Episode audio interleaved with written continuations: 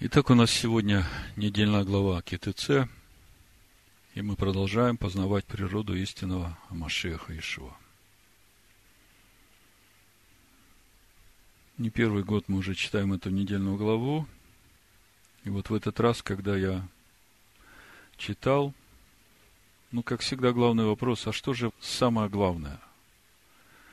Что это главное, что объединяет все эти заповеди в одно единое целое. И мне пришло в духе посмотреть, а что же значит само слово КТЦ? Ки – это когда, ТЦ мы читаем, когда пойдешь, и мы понимаем, что ну, наше, как бы, еленское мышление, оно понимает, что речь идет о перемещении из пункта А в пункт Б. Ну вот я сейчас пойду на войну. Вот это значит, надо пойти в такую-то местность.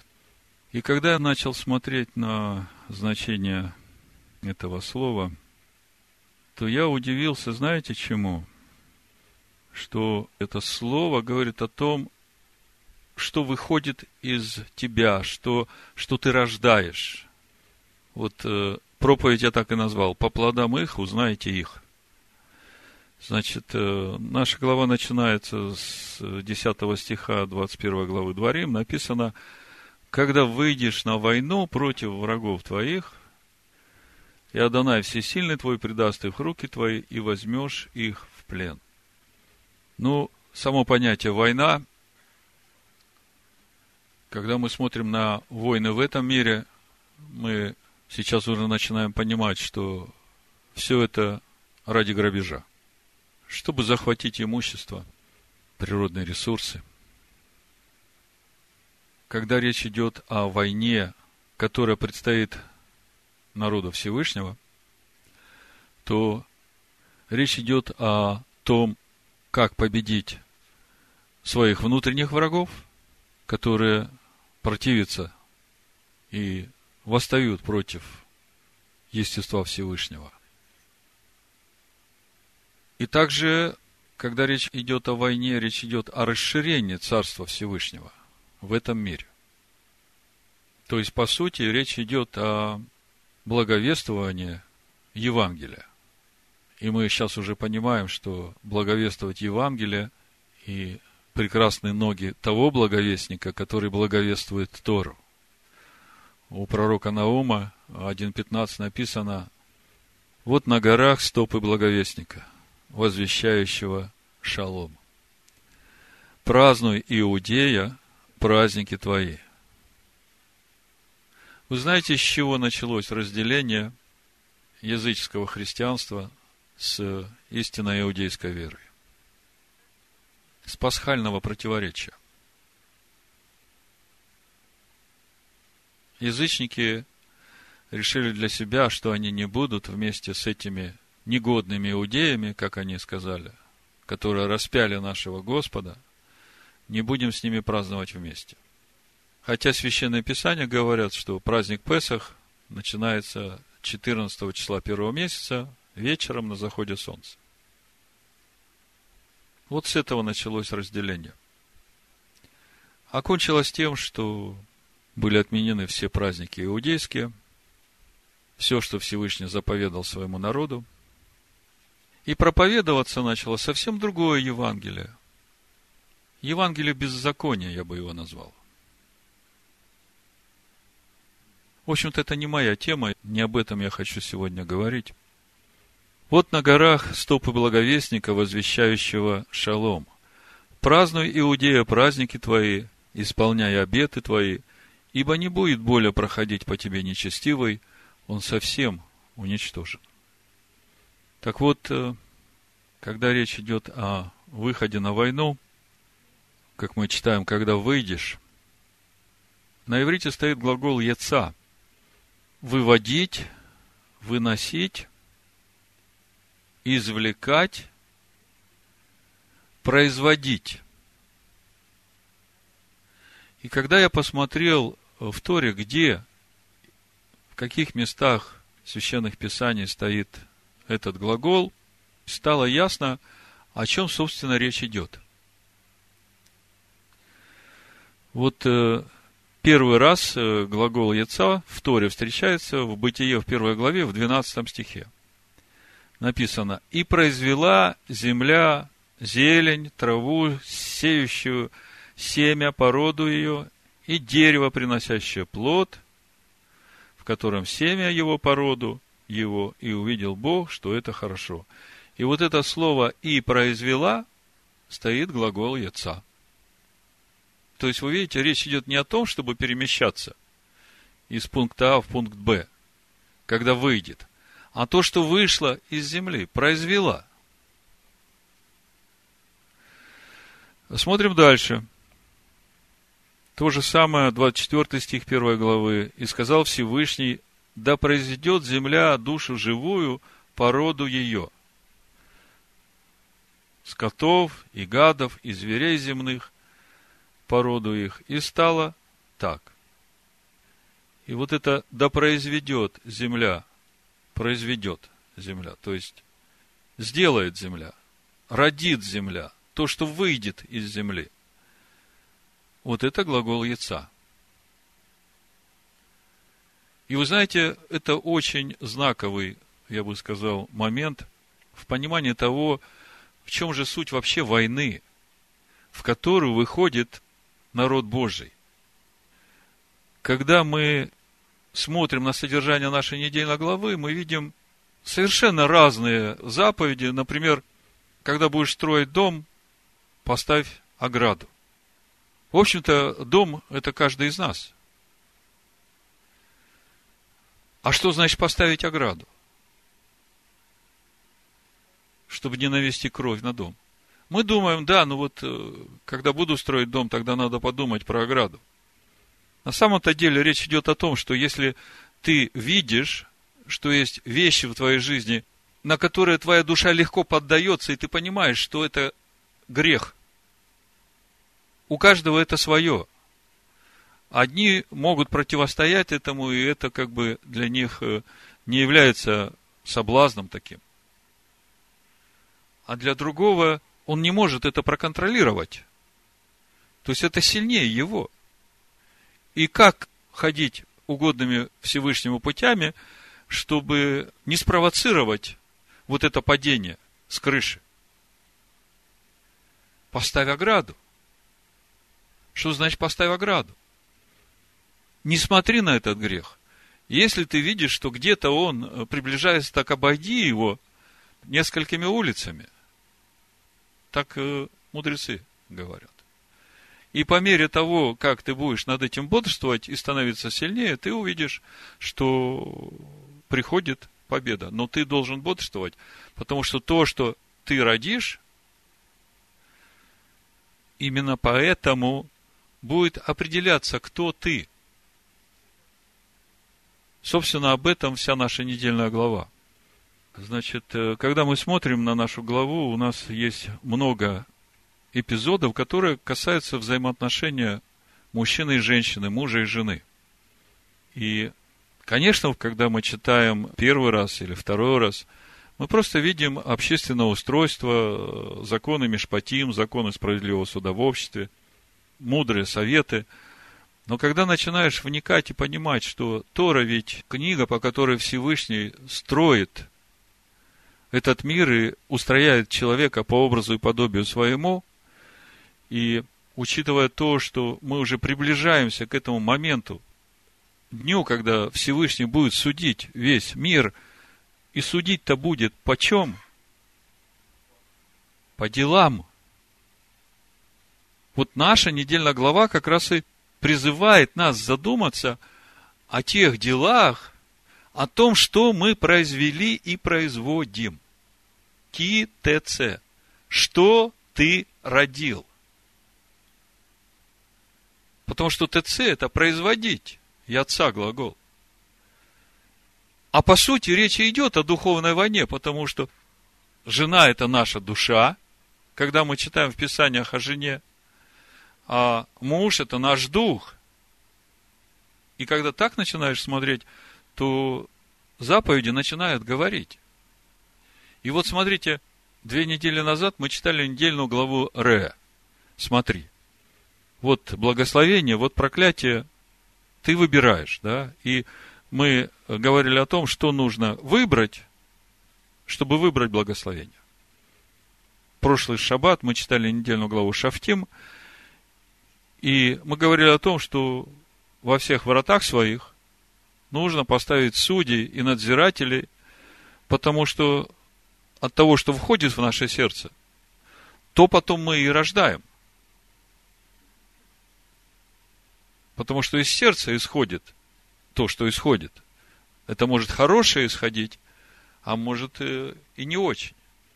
И вот сегодняшняя наша глава КТЦ, она как раз и говорит о том, теперь смотри, что из тебя выходит.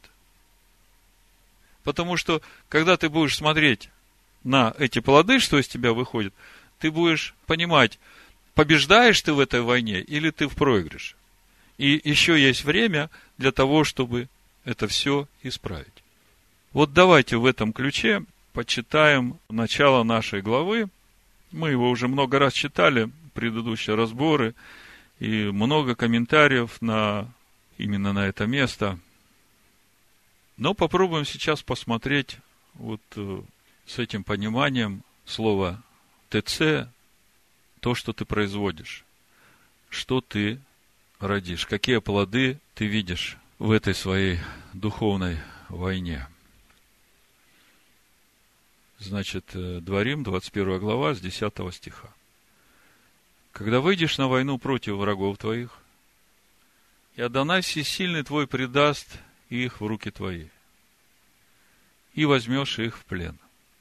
И увидишь между пленными женщину красивую видом, и полюбишь ее, и захочешь взять ее себе в жену.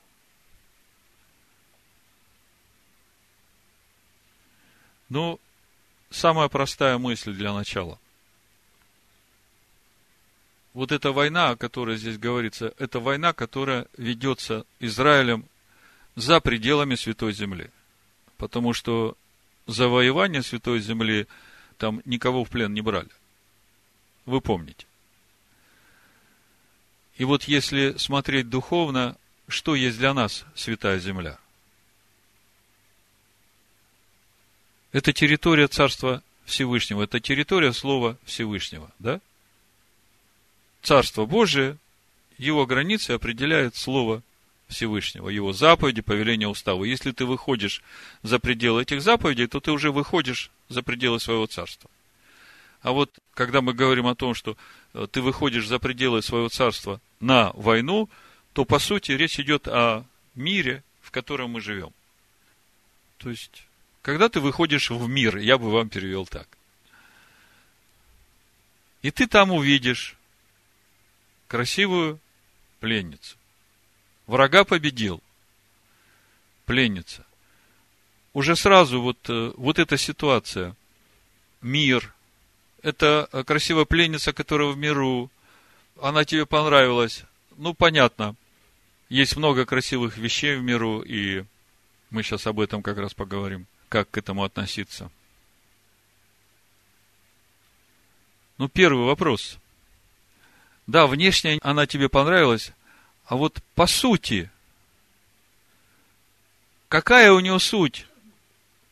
У нее такое же внутреннее естество, э, мысли души, такие же, как и у тебя, живущего в Царстве Божьем? Или же то, что тебе понравилось, оно полностью пропитано этим миром? И вот ты, вот это пропитано этим миром, ты берешь себе и хочешь с этим породниться, соединиться, стать одно целое. Значит, читаем дальше.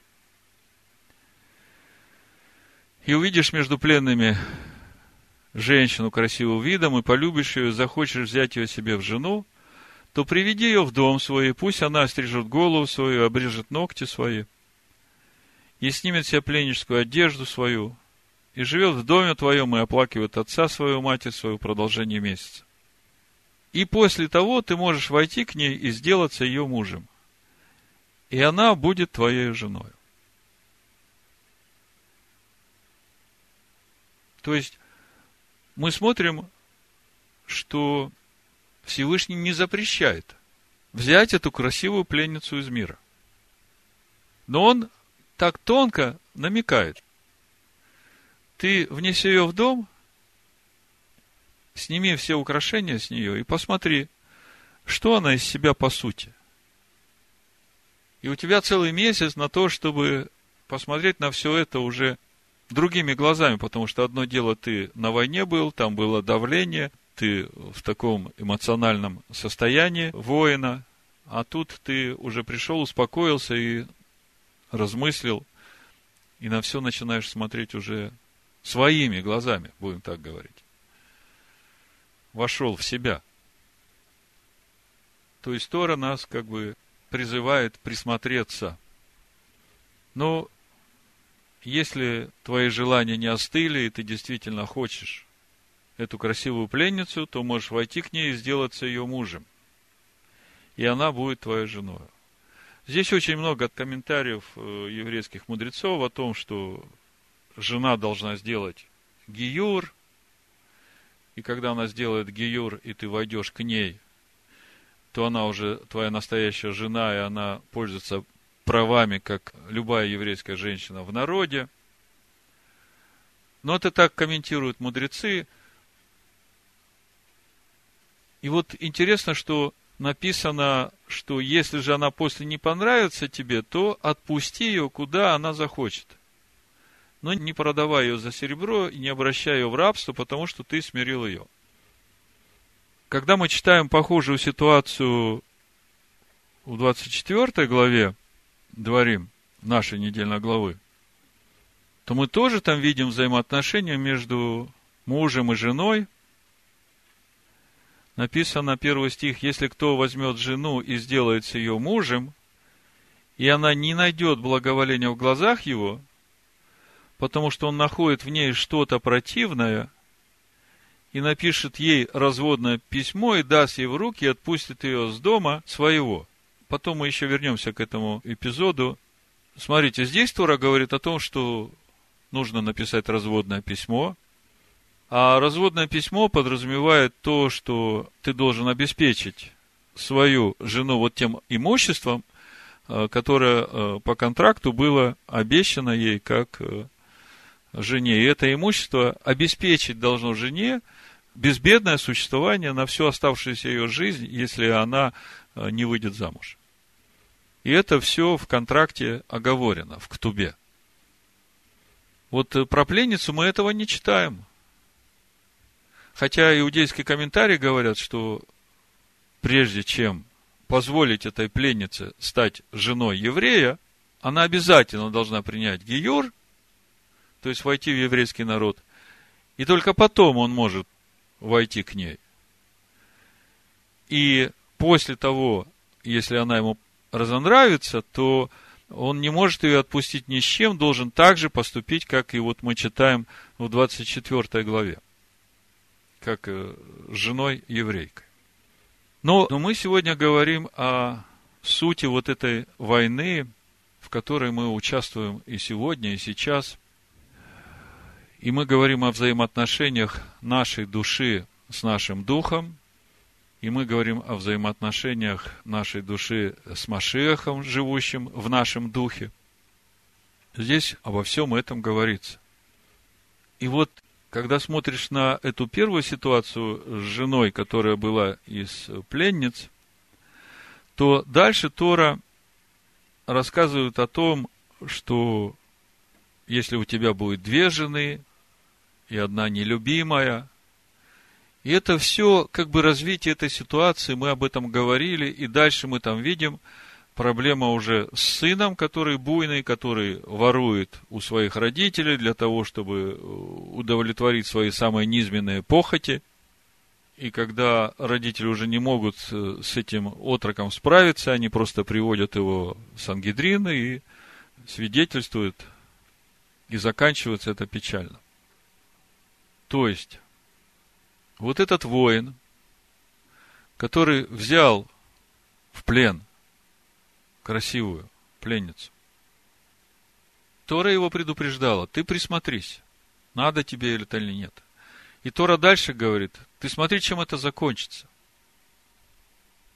то, что ты родишь от нее, от этой мирской, это будет буйным, это будет непослушным, как это слово в притчах, необузданный, а соблюдающий закон блажен. То есть, откуда эта необузданность? Она от того, что этот воин не прислушался к тому, что Тора говорит, и от э, самой вот этой пленницы, которая как бы приняла Гиюр, ну, судя по тому, что говорят мудрецы, что еврей не мог жениться на ней. Но не искренне. Потому что если бы она приняла Гиюр всем сердцем, то тогда и отрок, который бы родился, он бы тоже был боящимся Бога и обузданным. Мудрецы говорят, что, в общем-то, это можно было предвидеть, потому что, когда Израиль выходил на войну за пределы территории Израиля, то когда тот город или тот народ, против которого воевал Израиль, женщины видели, что их армия проигрывает и Израиль побеждает, то они специально одевались в красивые наряды, чтобы э, соблазнить этих победителей и через это сохранить себе жизнь. И само это поведение уже говорит о том, что все это не искренне. Но когда мы переходим на внутренний уровень, на духовный уровень взаимоотношений нашей души с Духом, с Машехом, то тут возникает вопрос, а как наша душа? Она вот возопила к Богу, потому что она видела, что то, как она жила, она уже больше не может, все, вот-вот погибнет. И единственная надежда, что Бог ей поможет. И Всевышний посылает своего сына, спасает эту душу от этой гибели. И вот теперь момент истины. Это можно увидеть в Писаниях. Смотрите, Всевышний ведь э, вывел народ из Египта, не только свой народ, а и множество разноплеменных из разных народов людей, да? И только когда они стали свободными от рабства, от власти фараона, только тогда он с ними заключает завет. Вы задумались над этим? Они все выходили из Египта, все заключили завет о том, что они будут идти путем Аданая, идти к себе истинному, наступая на себя, к лицу Всевышнего и становиться непорочными. Потому что завет обрезания, он как раз э, об этом свидетельствует, а никто Песах не мог вкушать, не пройдя обрезания. Но там были тесные условия, понимаете, когда фараон тебя так прижал, и у тебя уже нет никакого выхода, да, и ты всем сердцем желаешь вырваться из этой ситуации. Кого-то кредиторы задавили, кого-то рэкет наехал, и ты не знаешь уже, куда тебе бежать, и единственное, куда ты начинаешь бежать к Богу. И вот весь вопрос в том, что ты получил спасение, Всевышний вмешался в ситуацию и освободил тебя от всего этого. Он ведь дальше приводит тебя к горе Харив и заключает с тобой завет. И это та же самая ситуация. Вот эта красивая пленница, она искренне примет этот гиюр, или опять будет продолжать э, притворяться ради того, чтобы как бы получить благополучную жизнь за мужем евреем. Так вот, э, название нашей главы КИТЦ, оно не случайно. Потому что это все может пройти, и вот эта притворная душа может думать, что никто ничего не понимает. Но когда придет время суда, и слава Богу, что оно каждый год проходит, и это помогает нам как бы немножко вразумиться и успеть исправить и поправить то, где мы, ну, не так еще тверды, скажем так, в верности Всевышнему. Но вот то, что ты производишь, вот те плоды, которые ты видишь сам, они говорят о том, искренен ты в завете, в своих взаимоотношениях со Всевышним, или ты продолжаешь искать чего-то своего?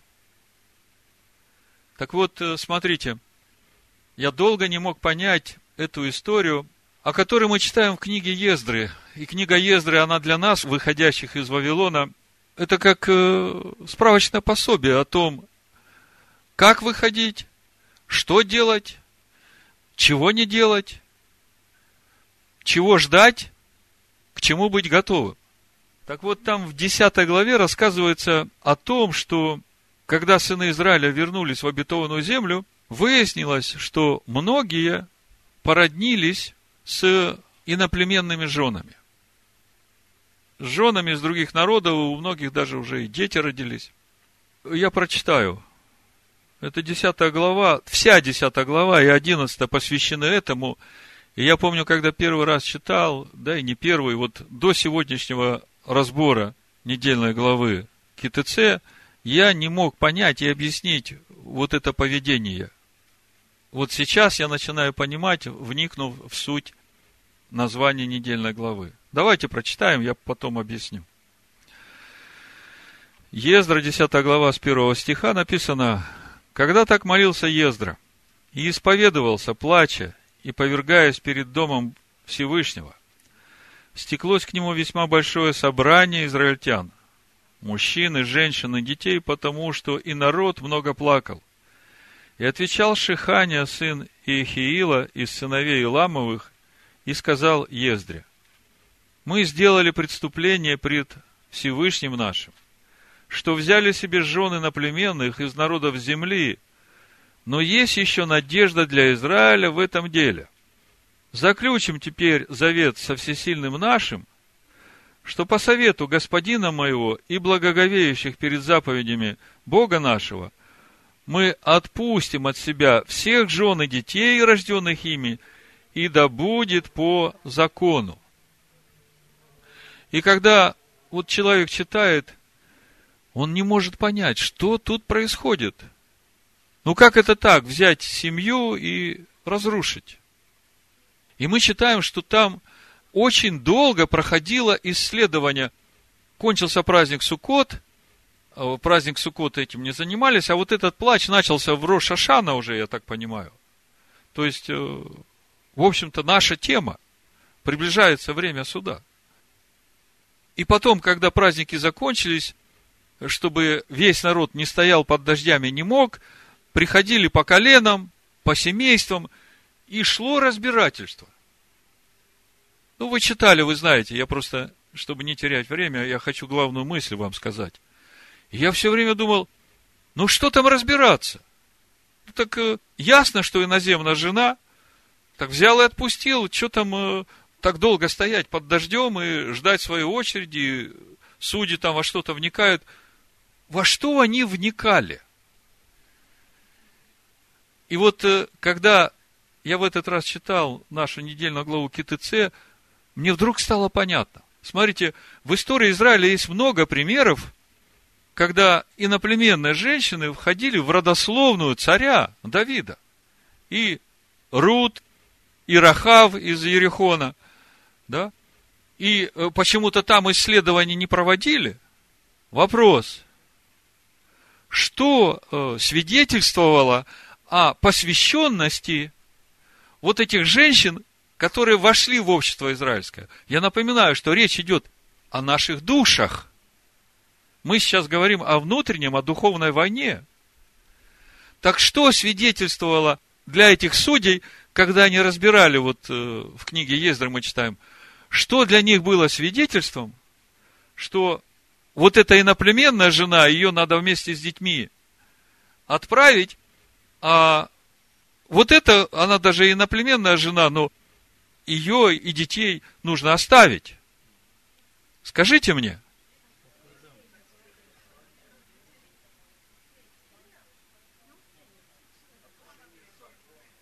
Кто-то говорит, смотреть, насколько эти жены соблюдают закон.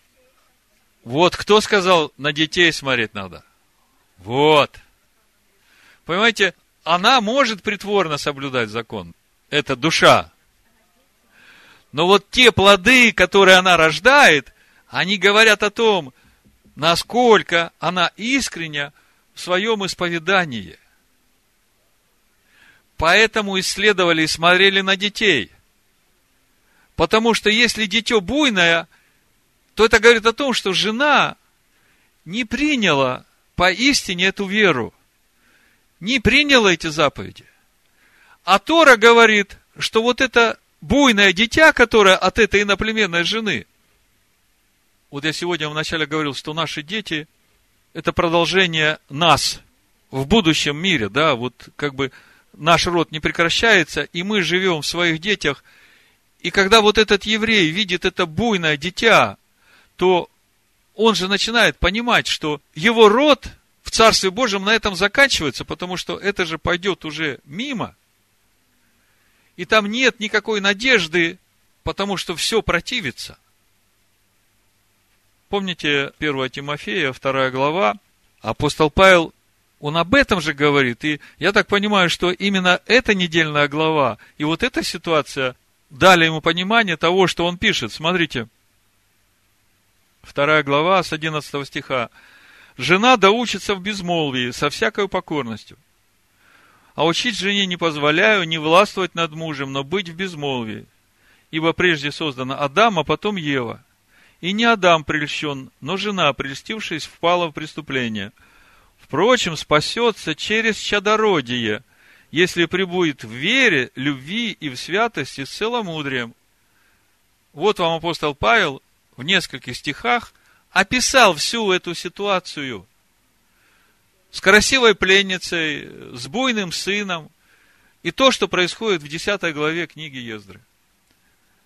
Так вот, э, когда мы говорим о недельной главе КТЦ и о той войне, в которую мы вступаем, а мы, собственно, в ней пребываем, то весь вопрос в том, Какие плоды приносит твоя душа? Вот ты можешь посмотреть сейчас на последнее событие в своей жизни и честно посмотреть. Вот, вот эти твои поступки, они приближают тебя к Царству Божьему или они отдаляют тебя от Царства Божьего? Самый простой пример красивой пленницы – мобильный телефон – для одного он просто рабочий инструмент для того, чтобы расширять познание о Царстве Всевышнего. А для другого это ненасытимость, вот игры, какие-то порочные сайты. Так если ты не можешь посвятить эту пленницу на служение Всевышнему, то ты просто отпусти ее. Поставь ограду чтобы не навести кровь на свой дом. То есть, красивую пленницу в мире можно захватить. Но ты захвати ее для того, только чтобы она служила Всевышнему. Помните, Давид Голиафа победил? Он взял у него меч. Меч Голиафа. И потом этим мечом воевал с врагами Всевышнего. Красивая пленница. Но он ее пустил в дело. А потом смотрим и псалмы у Давида, некоторые, прославляющие Всевышнего, на гевском орудии. То есть, язычники когда-то пели своим богам на этом орудии, а Давид это все забрал, и теперь он прославляет Всевышнего. Вообще, идея Торы, и мудрые об этом говорят, что Израиль вообще предназначен в этом мире именно для того, чтобы все это обратить на служение Всевышнему. Вот она, где наша война за пределами Святой Земли. Но послушайте, чтобы там побеждать, нужно точно знать, что всесильный твой с тобой. Вот это КТЦ Ле Милхама, как мы читаем начало нашей недельной главы, оно уже было в прошлой недельной главе. И я хочу вернуться в прошлую недельную главу. Вот при прошлом разборе сестра Тамара очень хорошо раскрыла это место. И я просто хочу напомнить вам, о чем шла речь. Потому что если этого не будет, то не надо выходить на войну. Тора об этом и говорит. Вот 20 глава книги Дворим, это прошлая недельная глава, с первого стиха, те же самые слова. Китеце ле милхама. Когда ты выйдешь на войну. Точь в точь, как наша недельная глава начинается. И говорится, когда ты выйдешь на войну против врага твоего, и увидишь коней, и колесницы, и народа более, нежели у тебя, то не бойся их, ибо с тобою Адонай Всесильный твой, который вывел тебя из земли египетской. Когда же приступаете к сражению, то тогда пусть пойдет священник и говорит народу, и скажет ему, слушай, Израиль, вы сегодня вступаете в сражение с врагами вашими, да не ослабеет сердце ваше, не бойтесь, не смущайтесь и не ужасайтесь их, ибо Адонай Всесильный ваш идет с вами, чтобы сразиться за вас с врагами вашими и спасти вас. Что вы слышите? Вот она, эта война за пределами Царства Всевышнего.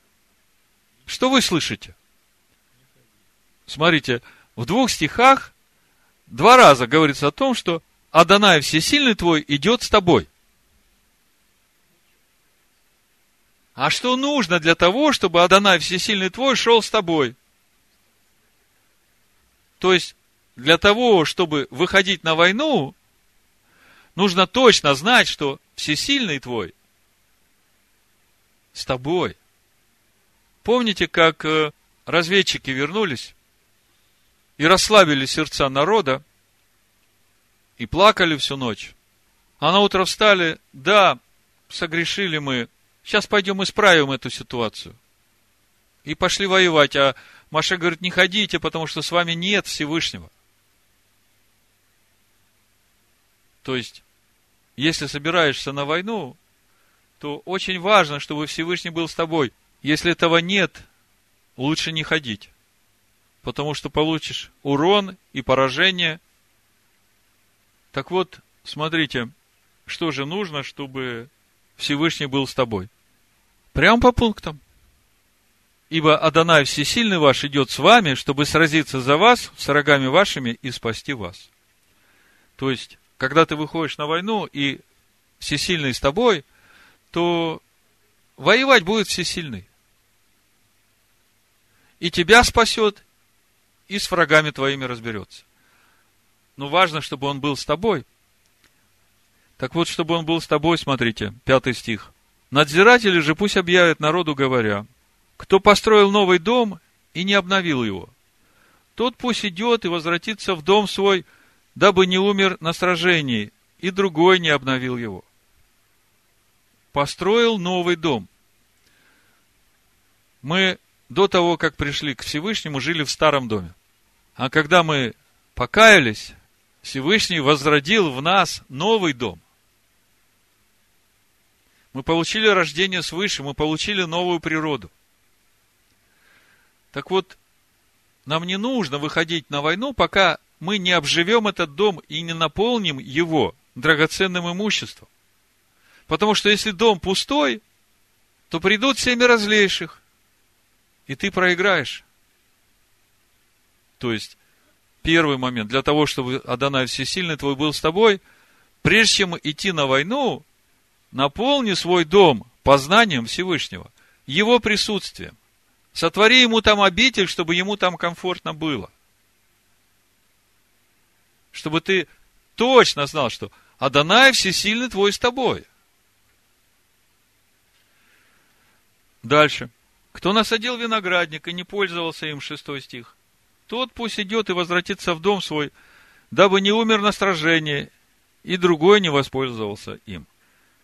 Насадил виноградник, а не пользовался им. То есть, виноград еще не вырос. Так вот, до тех пор, пока виноград не вырастет, и ты сам не вкусишь его, не попробуешь, то тебе на войну идти не полезно. Возвратись в дом свой и взращивай виноград, пока увидишь эти плоды духа. Любовь, радость, мир – долготерпение, благость, милосердие, веру, кротость, воздержание. Вот они, плоды виноградной лозы. Вот если это есть в тебе, тогда можешь идти воевать. тогда Всевышний с тобой. А до этого воюй там внутри себя, со своей душой, чтобы это росло в тебе. Дальше идем. Кто обручился с женою и не взял ее, тот пусть идет и возвратится в дом свой, дабы не умер на сражении, а другой не взял ее. Жена – это твоя человеческая душа. Подзаботься о том, чтобы она наполнилась познанием. Познание, да, ад. Это и есть взял ее. Потому что когда взял ее, тогда рождается плод. Вот когда Адам познал Еву, родились дети. Вот очень важно, чтобы родилось то, что соответствует плодам виноградной лозы. То есть, чтобы душа стала едина со Словом, тогда Всевышний будет с тобой, тогда можешь идти на войну. Восьмой стих. «И еще объявят надзиратели народу и скажут, кто боязлив и малодушен, тот пусть идет и возвратится в дом свой, дабы он не сделал робким сердца братьев его, как его сердце. Так вот, кто боязлив и малодушен, пусть идет и возвратится в дом свой. В притчах 28.1 написано, нечестивый бежит, когда никто не гонится за ним. А праведник смел, как лев. То есть, для того, чтобы тебе не быть боязливым, тебе нужно твердо стоять в правде. А правда – это жизнь поистине по закону Всевышнего. И то, как Дух тебя ведет, и то, что Дух тебе говорит, ты должен делать. И через это тебе будет хорошо. Всевышний будет с тобой. И тогда ты ничего бояться не будешь. Потому что когда в тебе истина, в тебе нет страха. Всевышний за тебя. Он победит всех врагов твоих и тебя спасет, как мы читали.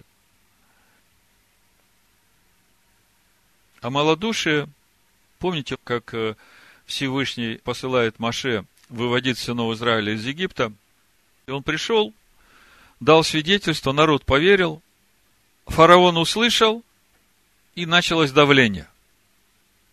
И народ э, потерял веру, как написано, не поверили по причине малодушия, по причине короткого духа.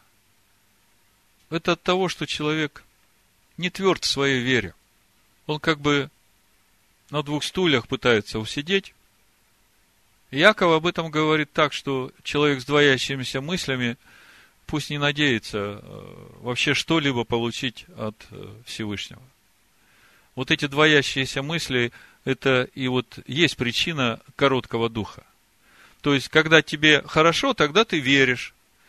А когда тебя прижали, чтобы проверить, ты вдруг стал коротким духом. И все, и про Всевышнего забыл, и начал искать какие-то свои решения, как себя спасать.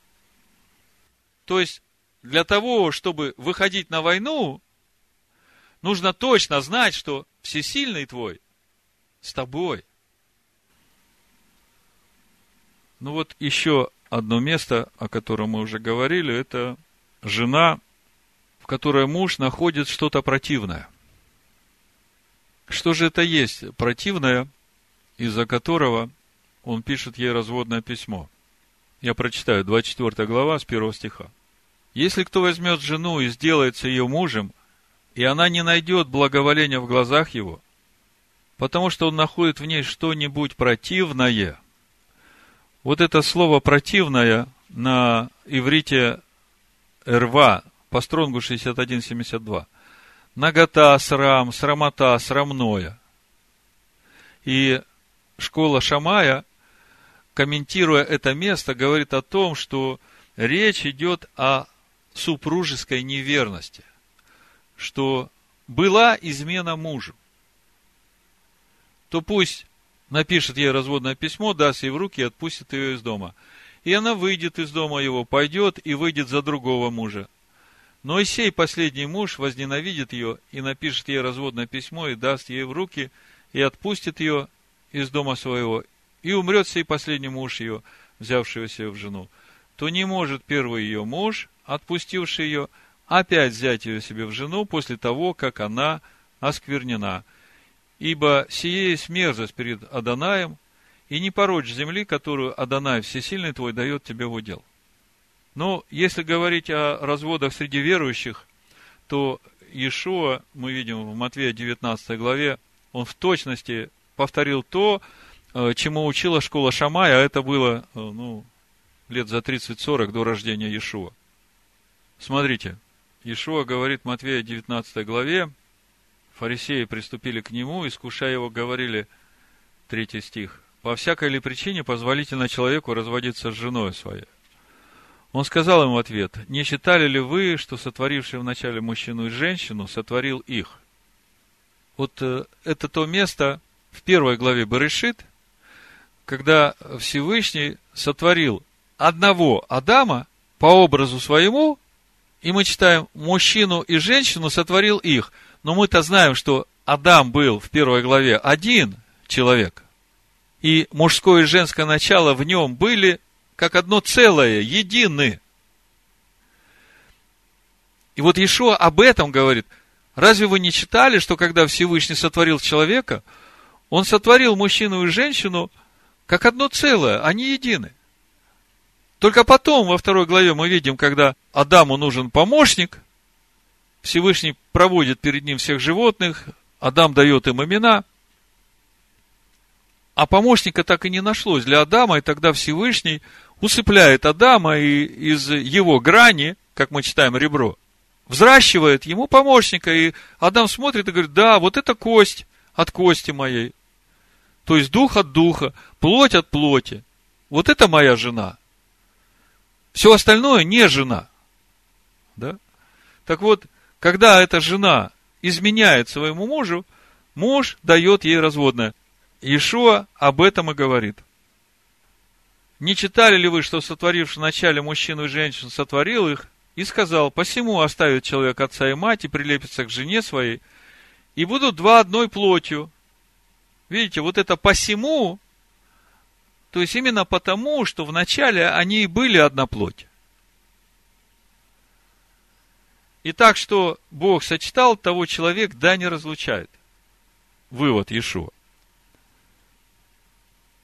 То есть вот эти разводы, это вообще то, что Бог не прописывал для человека. Они говорят ему, как же Маше заповедал давать разводное письмо и разводиться с нею? Он говорит им, Маше по жестокосердию вашему позволил вам разводиться с женами вашими, а сначала не было так. Вот я говорил вам, что школа Шамая комментирует наше место 24.1, напишет ей разводное письмо, потому что находит в ней что-то противное. Именно так, что если он увидит супружескую измену. А вот школа Гилеля, как раз того Гилеля, который нам очень нравится, комментирует совсем широко это местописание и говорит, вот если она ему суп сварила и пересолила, и ему это не понравилось, он может э, развестись с ней. Да, это школа Гилеля, так комментирует 24 э, главу 1 стих. Так вот, Иешуа говорит, по жестокосердию вашему Маше позволил вам разводиться с женами вашими. А сначала, то есть от начала, не было так. Но я говорю вам, кто разведется с женой своей не за прелюбодеяние и женится на другой, тот прелюбодействует. То есть, есть только единственная причина у верующего, по которой он может развестись. Это прелюбодейство другой половины. Так Ешо говорит. И тот, кто женится на разведенной, прелюбодействует. А это в точности то, о чем говорит наша недельная глава. То есть Иешуа в точности по Торе расставил вот эти духовные приоритеты. В общем-то, раз уж мы заговорили о разводах, апостол Павел как бы от себя дает еще одну причину развода для новозаветних верующих, потому что э, это очень сегодня актуально, и трактуется вообще в мире. Куда повернешь, туда и вышло, кому как хочется, да? Так вот, э, я назвал одну причину, Иешуа ее назвал, прелюбодейство. Любая другая причина, пересоленный суп или еще что бы то, там не было, это не является причиной. Вторая причина, Павел говорит э, в Коринфянах, первом послании, 7 главе, 12 стих. Впрочем же я говорю, а не Господь. Если какой брат имеет жену неверующую, и она согласится жить с ним, то он не должен оставлять ее.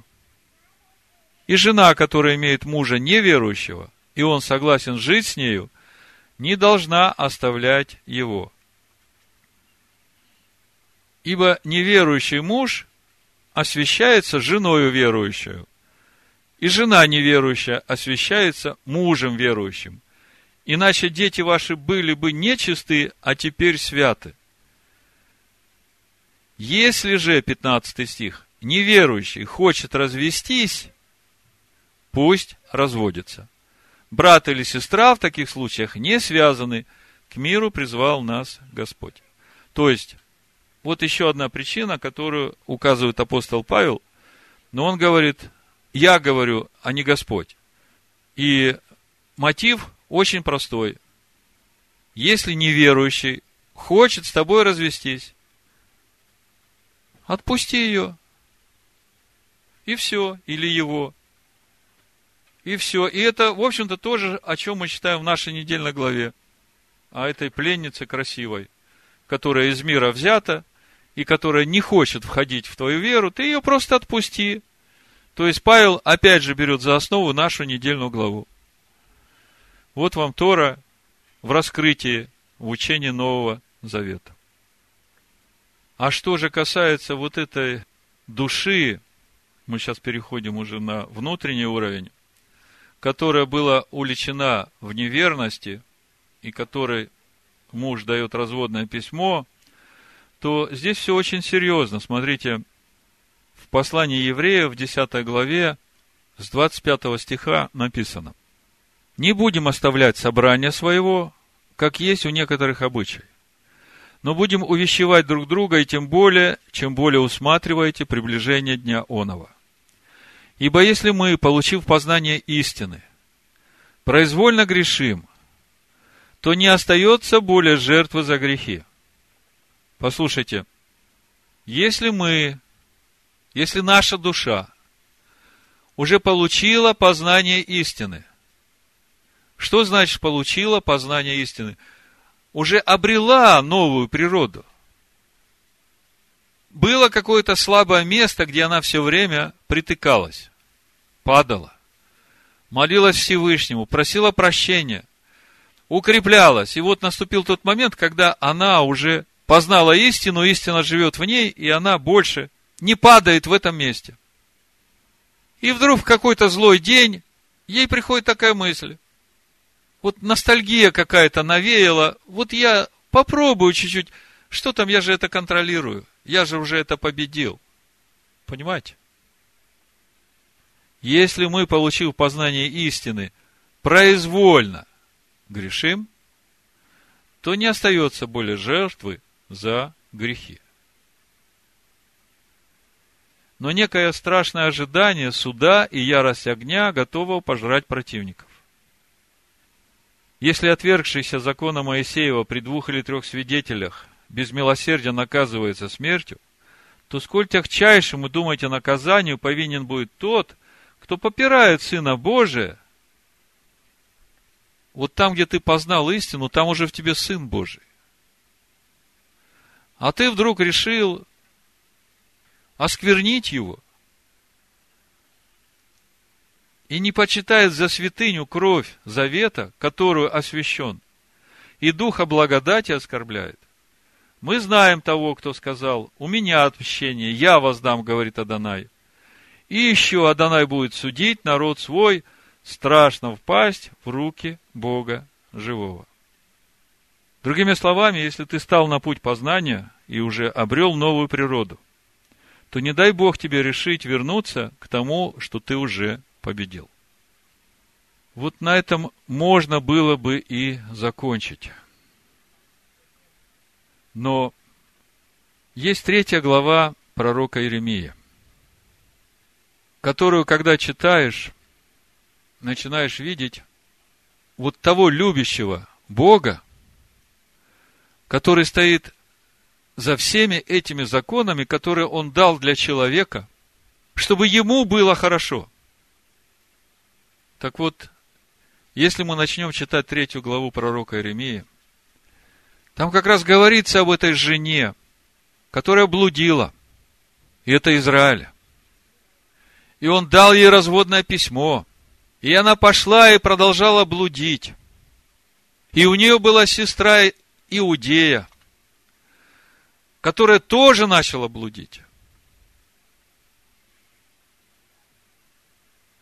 Так Всевышний обращается к этой сестре Израилю и говорит, возвратись ко мне, я тебя приму, только покайся, признай себя виновной во всех твоих грехах, раскайся и приходи, и я приму тебя.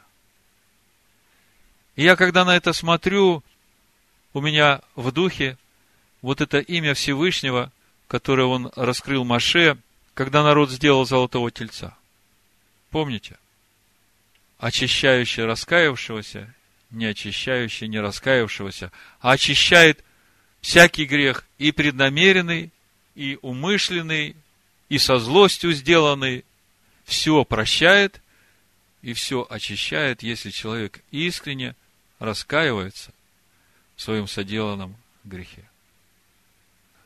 Я на этом закончу и передам слово брату Науму. Вы знаете, вот этот стих из Еремии, он у меня сидит еще э, с того момента, когда Саша проповедовал нам про лукавую душу. И в моем духе вот это сидит, и я плачу, и не нахожу себе утешения, пока вот я не обратился к этому стиху, третья глава, «Э, «Возвратитесь, мятежные дети, я исправлю вашу непокорность. Вот мы идем к тебе, ибо ты Господь Бог наш. Когда мы разбирали эту недельную главу, я как-то пытался совокупно представить себе, о чем она, ну, для меня. И я тогда вообще не знал, что существует несколько позиций э, мудрецов на этот счет. Второзаконие 24.1. Если кто возьмет себе жену и сделается ее мужем, и она не найдет благоволения в глазах его, потому что он находит в ней что-то противное и напишет разводное письмо и даст ей в руки и отпустит ее из дома своего. И вот это говорило мне, что в этом, именно в этом вся суть. И я говорил себе, как же, как же тогда жить? Что же происходит? Я начал разбирать Писание, и Дух меня привел во вторую главу книги Бытия. Бог ищет помощника для человека. И навел Бог на человека крепкий сон, и когда он уснул, взял одно из ребер его и закрыл то место плотью. И создал Господь Бог из ребра, взятого у человека, жену, и привел ее к человеку. И сказал человек, вот это кость от кости моих и плоть от плоти моей. И она будет называться женою, потому что взята от мужа. Посему оставит человек отца и мать своего и прилепится к жене своей, и будут одна плоть. Муж и жена – это одна плоть. И когда Бог спрашивает у Адама, Адам, где ты? Он говорит, вот э, жена, которую ты мне дал, она мне дала плод, и я вкусил, и теперь мы наги. Но твоя жена, это же ты. Это ты сам. И когда человеку не нравится что-то в своей жене, надо в первую очередь обратить взор на себя. Потому что твоя жена – это твоя половинка. И мы читаем у 1 Петра 3 главе, и там написано, что мужья должны относиться к своим женам как драгоценнейшему сосуду, ибо она, как сонаследница благодатной жизни. И это совсем о другом, тоже, но другими словами. Мы можем открыть Ефесянам пятую главу, и там это широко-широко открыто. Я прочитаю там несколько стихов просто. Так должны мужья любить своих жен, как свои тела. Пятая глава, 28 стих. Любящий свою жену любит самого себя. Ибо никто никогда не имел ненависти к собственной плоти, но питает ее и греет ее, как и Господь, общину. Потому что мы все члены тела Его, от плоти Его и от костей Его. Посему оставит человек отца своего и мать, и прилепится к жене своей, и будут двое одна плоть. Тайна сия велика.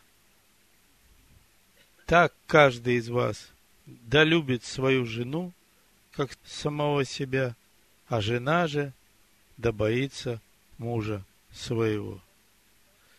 Вот с моей точки зрения, вот это есть содержание этой недельной главы. Все, спасибо. Спасибо, брат Наум. Ну, в заключение, помните, как называется проповедь, да? По плодам их узнаете их. И это напрямую связано с э, нашей недельной главой и со всем ее содержанием. Так вот, в заключении я хочу прочитать Ефесянам шестую главу. Здесь как раз говорится о войне и что нам для этого нужно. И на этом закончим. Наконец, братья мои, с 10 стиха, 6 глава Ефесянам. Укрепляйтесь Господом и могуществом силы Его – Облекитесь во всеоружие Всевышнего, чтобы вам можно было стать против козней дьявольских. Потому что наша брань не против крови и плоти, но против начальств, против властей, против мироправителей тьмы века сего, против духов злобы поднебесной. Для сего примите все оружие Всевышнего, дабы вы могли противостать в день злой – и все преодолев, устоять.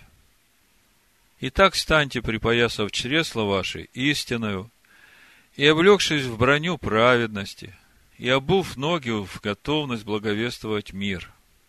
А паче всего возьмите щит веры, которым возможете угасить все раскаленные стрелы лукавого, и шлем спасения возьмите, и меч духовный, который есть Слово Божие. По сути, апостол Павел здесь в точности говорит именно о том, о чем мы читали сейчас в 20 главе книги «Дворем», о том, что нам нужно, для того, чтобы Всевышний был с нами, когда мы выходим на войну. Всякою молитвою и прошением молитесь во всякое время духом и старайтесь о всем самом со всяким постоянством и молением о всех святых. Отче, мы благодарим Тебя за Слово Твое живое и за Духа Твоего благого, за Твое все оружие. Да пребудешь Ты с нами в этой войне. Шема Машеха Ишуа. Амин.